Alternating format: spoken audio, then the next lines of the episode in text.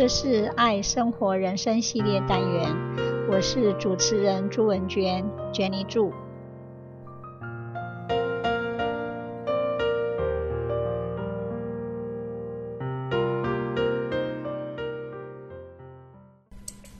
今天我要分享的是领导力 （leadership）。Leadership has nothing to do with seniority or one's position in the hierarchy of a company. Too many people talk about a company's leadership, referring to the senior executives in the organization. That's not exactly right. Leadership has nothing to do with titles. In fact, you can be a leader in your place of worship, your neighbors, in your family, all without having a title. Besides, Leadership has nothing to do with personal attributes. Leadership and management are not synonymous. Managers need to plan, measure, monitor, cooperate, solve, hire, fire, and do so many things. Leadership only lead people. The leader is someone who has followers. Leaders are those who empower others, and leadership is the capacity to translate vision into reality. Furthermore, leadership is a process of social influence which maximizes the efforts of others towards the achievement of a goal. The key elements of those above mentioned definitions are Number one, leadership stems from social influence, not authority or power. Number two, leadership requires others, and that implies they don't need to be direct reports. Number three, no mention of personal traits, attributes, or even a title. There are many titles and many paths to be the effective leadership. Number four, it includes a goal, not influence with no intended outcome. Therefore, leadership is a process by which a leader can direct, guide, and influence the behavior and work of others towards achievement of specific goals in a given situation. Leaders are required to develop future visions and to motivate the organizational members to achieve the visions. Leaders are facilitators.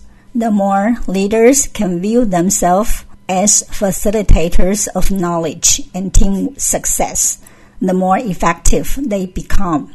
To lead is to listen. The only way to find out what motivates our team members is to ask questions and take time to truly listen to them. Well, every team member must take his or her turn in different roles to serve the greater good. It's also important they have time to do things that stir their passion. 接下来我们要谈一谈，老师也可以当 leaders。 Teacher leaders assumed a wide range of roles to support school and student success. Number one, resources provider. Teachers help their colleagues by sharing instructional resources. These might include websites, instructional materials, readings, or other resources to use with students. They might also share such professional resources as articles, books, lesson or unit prints, and assessment tools. Number two, instructional specialist. An instructional specialist helps colleagues implement effective teaching strategies. This help might include ideas for differentiating instruction or planning lessons in partnership with fellow teachers. Number three, curriculum specialist.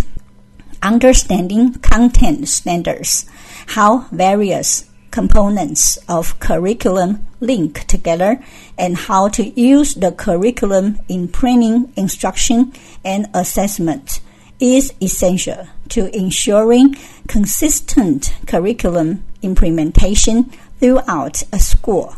Curriculum specialists lead teachers to agree on standards, follow the adopted curriculum, use common pacing charts, and develop shared assessments.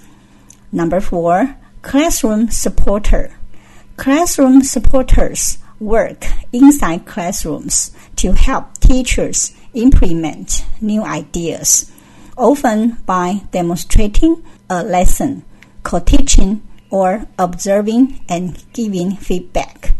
Number five, learning facilitator. Facilitating professional learning opportunities among staff members is another role for teacher leaders.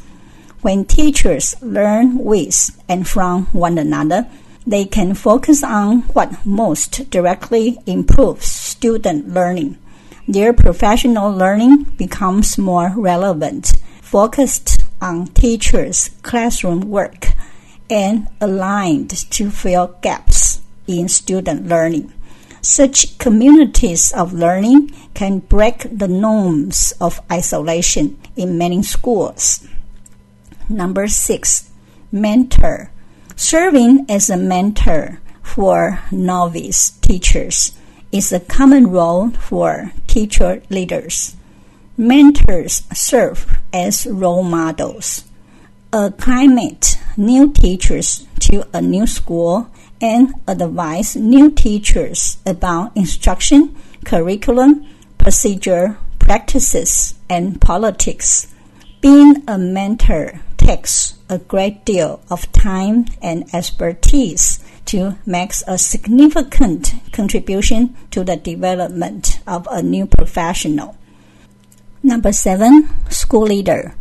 Being a school leader means serving on a committee such as a school improvement team, acting as a grade level or department chair, supporting school initiatives or presentation the school on community or district task forces or committees.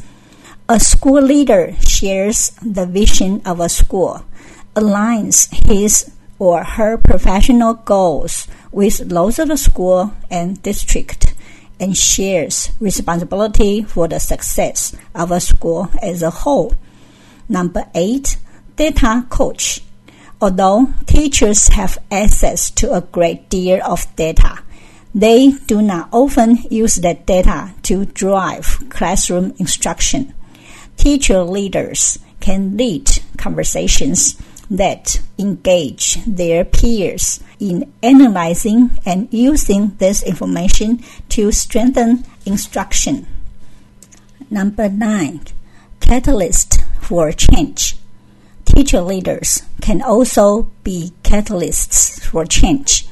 Teachers who take on the catalyst role feel secure in their own work and have a strong commitment to continual improvement.